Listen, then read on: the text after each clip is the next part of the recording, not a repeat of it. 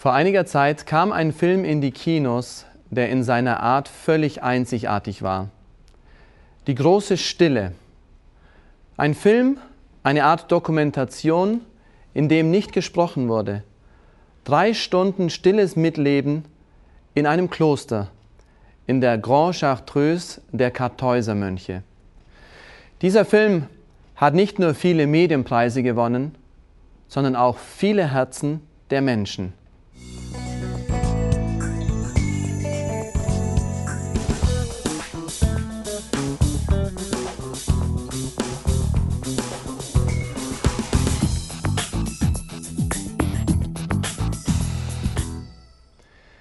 Hallo, ich bin Pater Klaus. Schön, dass Sie heute bei uns sind.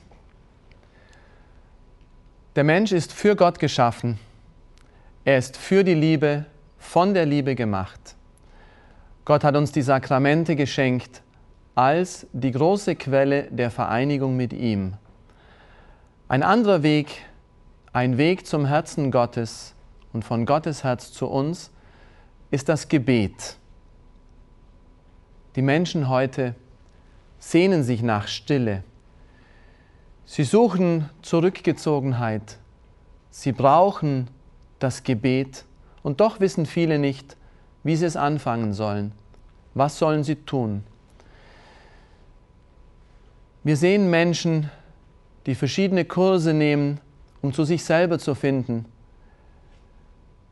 Wir sehen Menschen, deren Herz unruhig ist, die spüren, dass das Materielle nicht alles sein kann.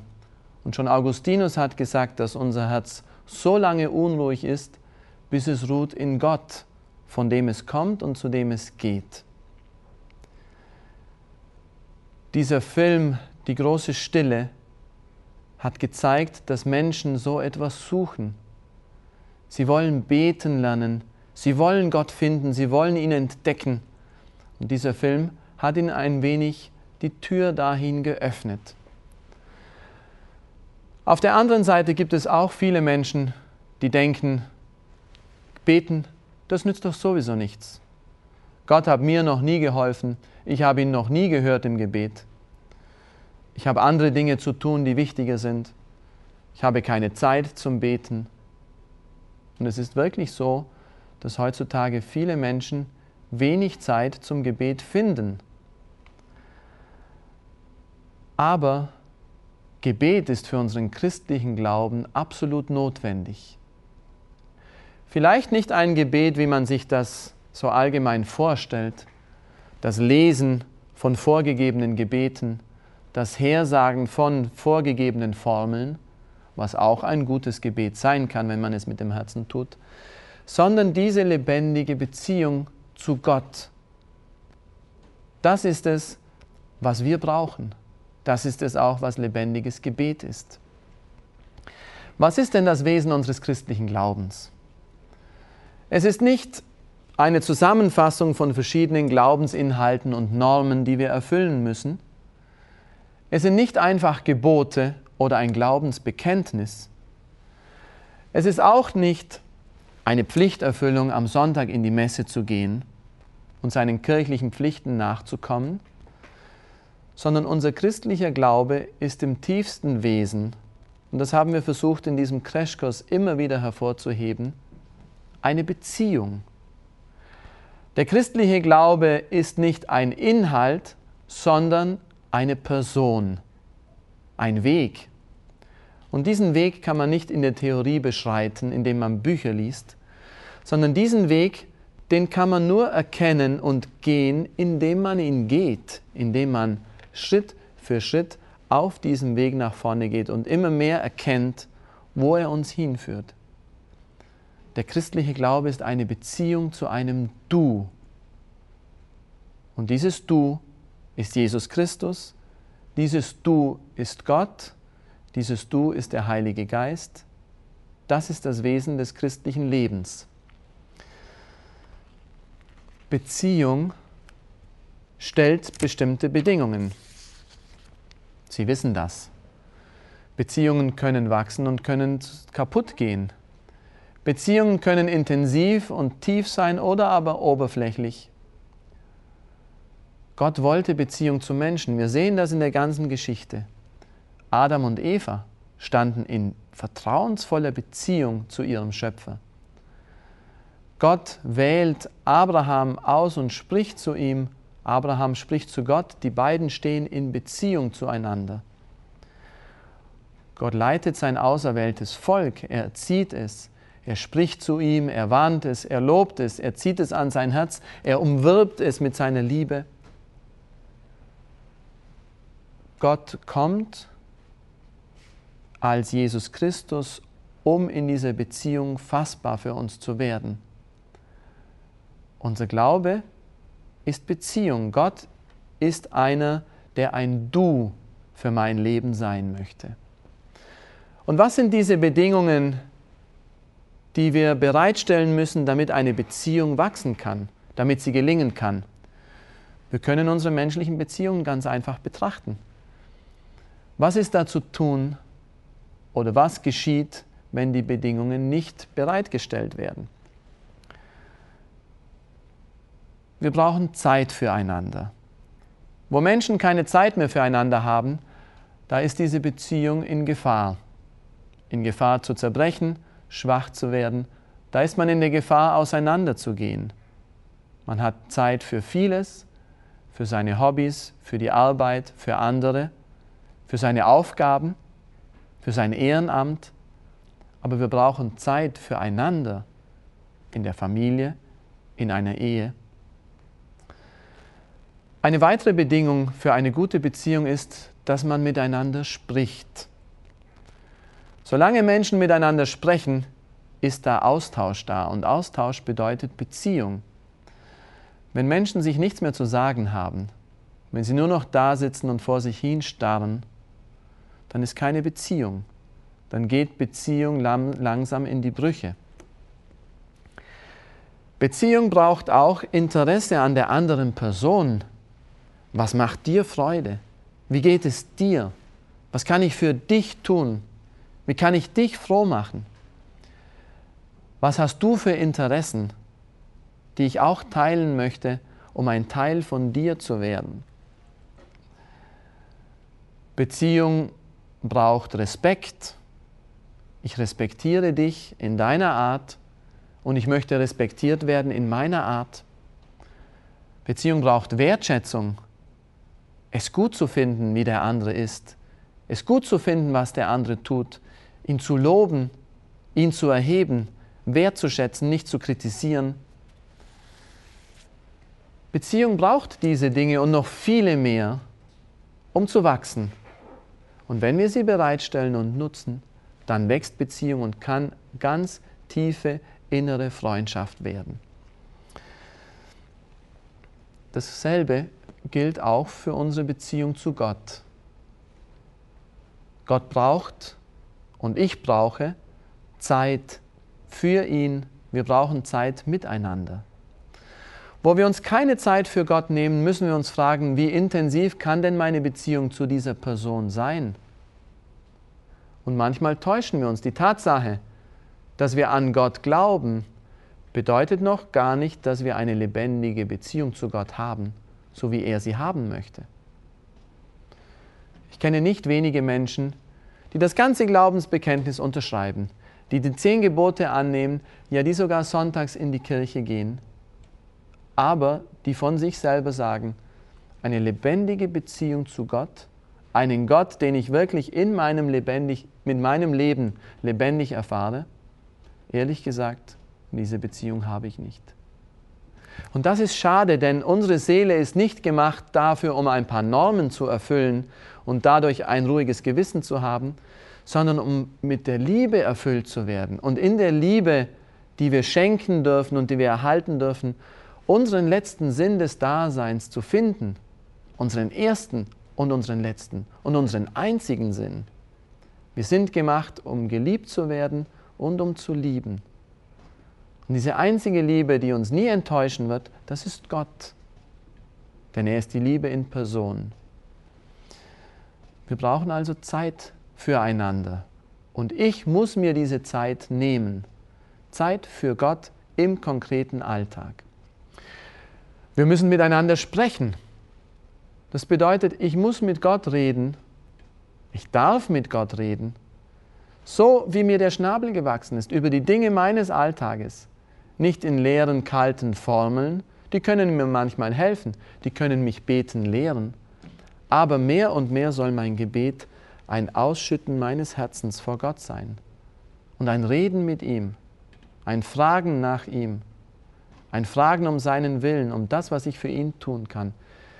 Wenn so langsam Beziehung zwischen Gott und einem Menschen entsteht, ist das für uns sehr, sehr befriedigend, sehr erfüllend. Wir finden etwas, was wesentlich ist für unser Dasein, die Liebe Gottes.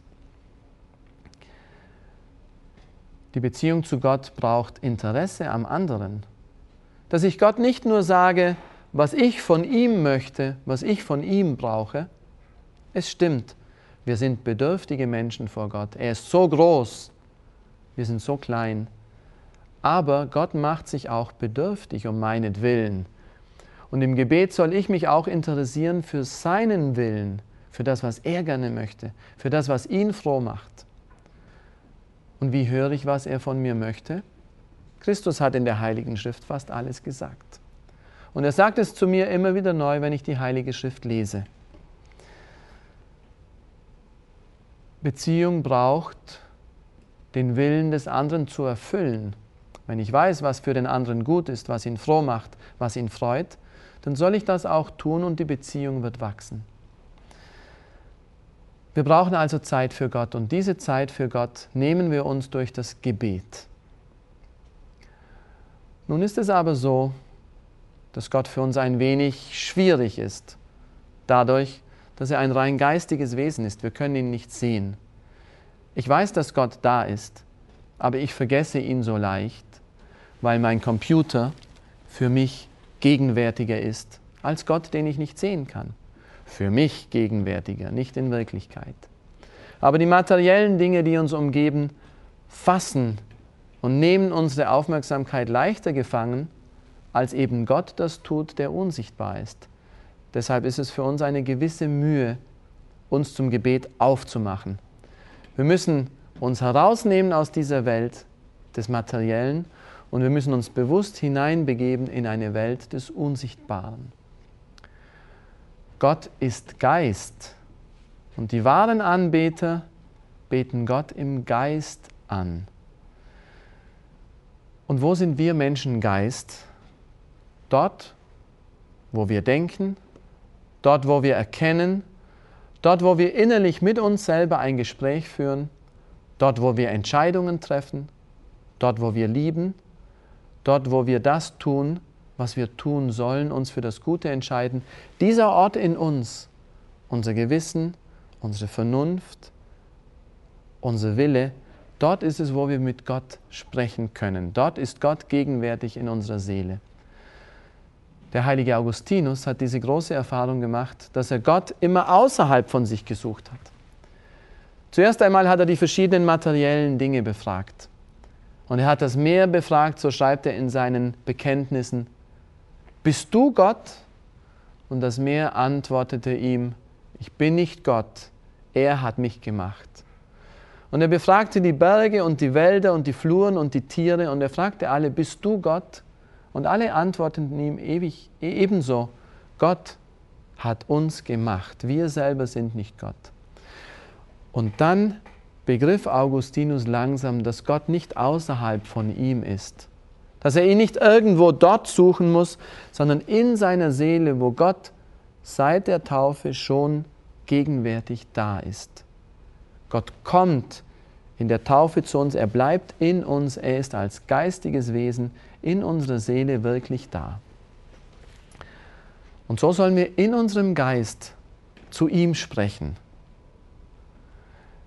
Wenn Sie einmal nachdenken, werden Sie bemerken, dass sie eigentlich den ganzen Tag ein inneres Gespräch führen, nämlich mit sich selber.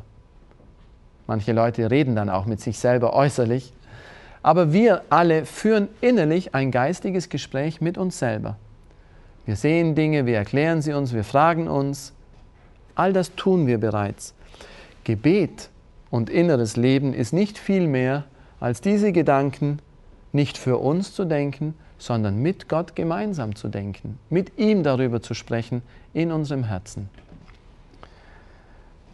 Der Geist des Menschen also ist der Ort des Gebetes. Dort beten die wahren Anbeter Gott an. Was sagen uns die großen heiligen Beter über das Gebet?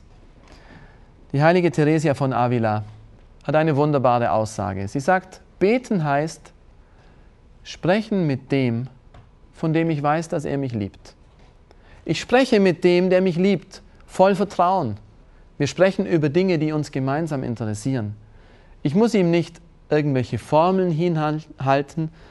Ich muss auch nicht sein Wohlwollen gewinnen, sondern Gott liebt mich. Ich kann mit ihm reden wie mit dem besten Freund oder noch besser als mit dem besten Freund. Das Gebet soll von innen kommen. Es soll aus unserem Herzen kommen. Es sollen Dinge sein, die uns wirklich interessieren und ansprechen.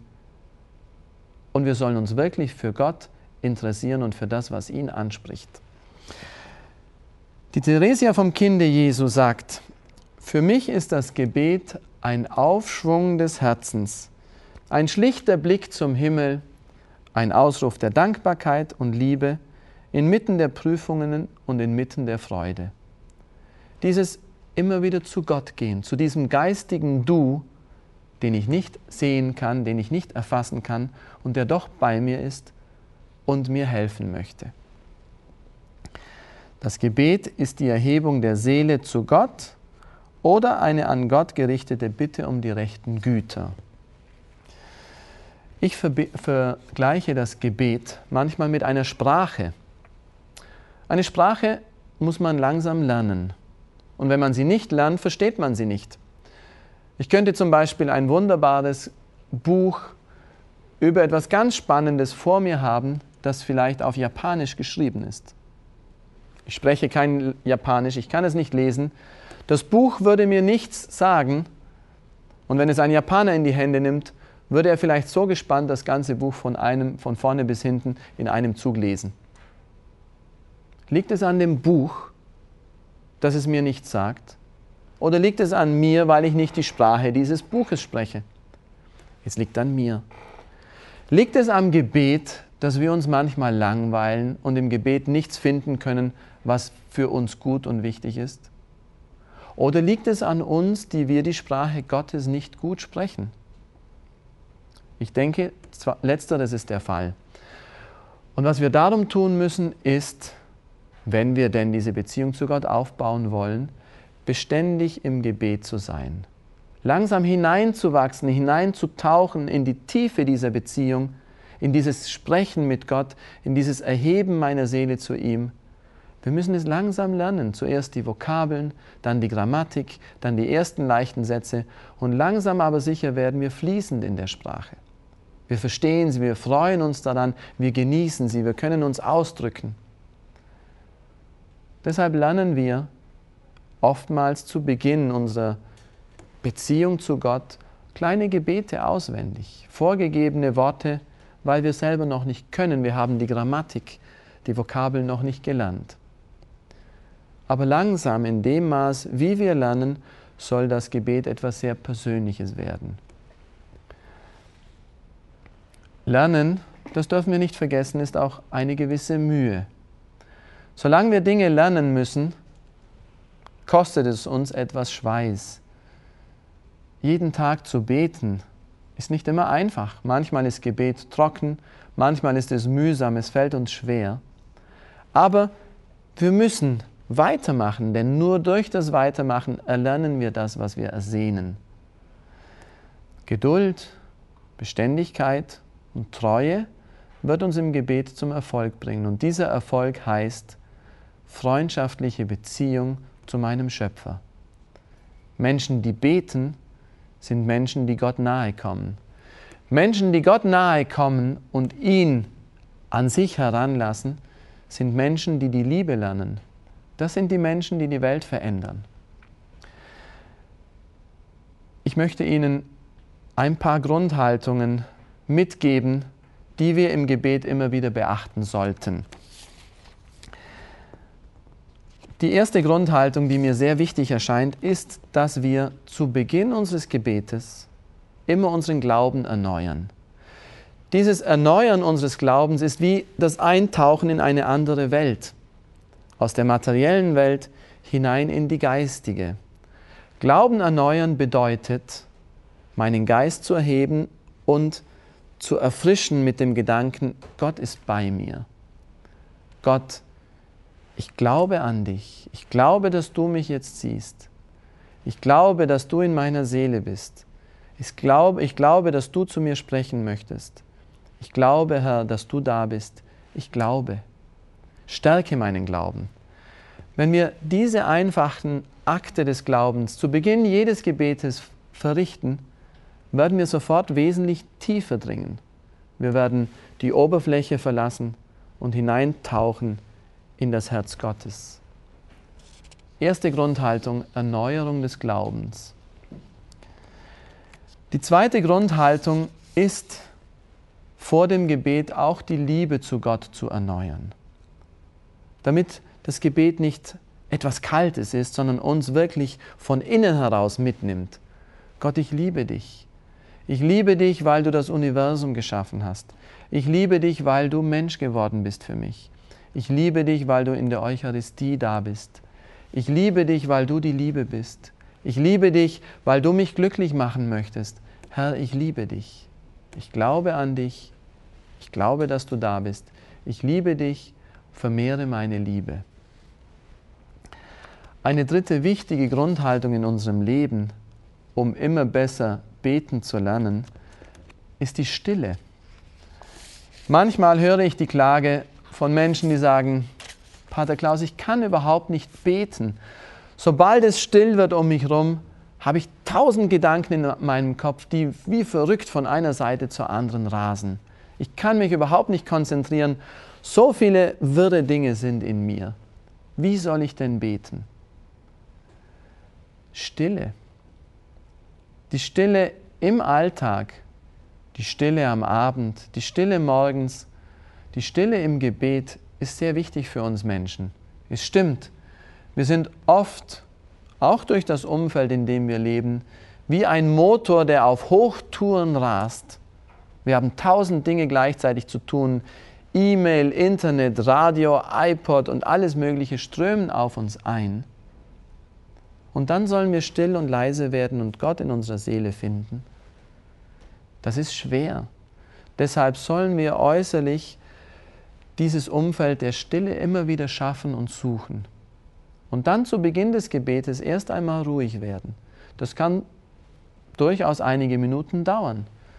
Ich werde still, ich werde leise, ich lasse meine Gedanken sich setzen, meine Gefühle ruhig werden. Vielleicht hilft es mir, einen stillen Raum aufzusuchen, eine Kapelle, ein Zimmer, einen kleinen Altar, den ich errichtet habe. Ich zünde vielleicht eine Kerze an. All diese Dinge helfen mir, nicht um in eine Gefühlslage zu kommen, wo ich mich wohlfühle, sondern um still zu werden und Gott in meiner Seele wahrnehmen zu können. Eine weitere Haltung, die mir sehr wichtig scheint, um eine echte, tiefe, gute Beziehung zu Gott zu haben, ist, die gleichen Ideale mit ihm zu suchen. Nicht so sehr nur mein Leben ihm hinzugeben, sondern auch ihn zu fragen, was möchtest du denn? Was kann ich denn für dich tun, damit unser Leben ein Austausch wird? Nicht eine Einbahnstraße, wo ich der Einzige bin, der zu Gott spricht und wo Gott der Einzige ist, der mir etwas geben kann, sondern ein Austausch. Ich spreche zu Gott, ich erlaube ihm, dass er zu mir spricht. Gott gibt mir etwas und ich gebe ihm. Wir zwei, wir lieben einander. Dort ist Austausch und Dynamik. Denken Sie an das Bild der heiligen Dreifaltigkeit, diese Liebe der göttlichen Personen, dieser Austausch, dieses für den anderen da zu sein, auf den anderen zuzugehen, ihn zu umhegen. Das sollen wir in unserem Alltag auch mit Gott tun. Eine weitere Haltung in unserer Beziehung zu Gott, in unserem Gebet ist die Abenteuerlust. Gott ist ein Gott, der viel Humor hat. Das vergessen wir oft. Vielleicht sehen wir Gott als ein sehr ernsthaftes, anzubetendes Wesen. Das ist er auch.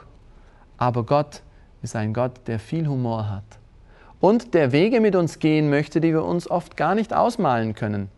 verborgene, verbogene Wege, die uns in Weiten hineinführen oder auch in Gefahren hineinführen, die wir uns selber niemals aussuchen würden. Wenn wir uns von Gott leiten lassen, mit Abenteuerlust und Offenheit und Bereitschaft, dorthin zu gehen, wo er uns hinführen möchte, dann wird er seine Wege mit uns gehen, die unendlich viel Frucht bringen. Und letztlich die Nächstenliebe. Diese Grundhaltung der Nächstenliebe zieht Gott an uns und ohne Nächstenliebe können wir ihn nicht haben. Die Nächstenliebe ist die Liebe zu Gott in den anderen. Wenn wir diese Liebe leben, dann können wir Gott auch im Gebet finden. Das wünsche ich Ihnen, diese Beziehung zu Gott lebendig. Danke, dass Sie dabei waren. Gott segne Sie.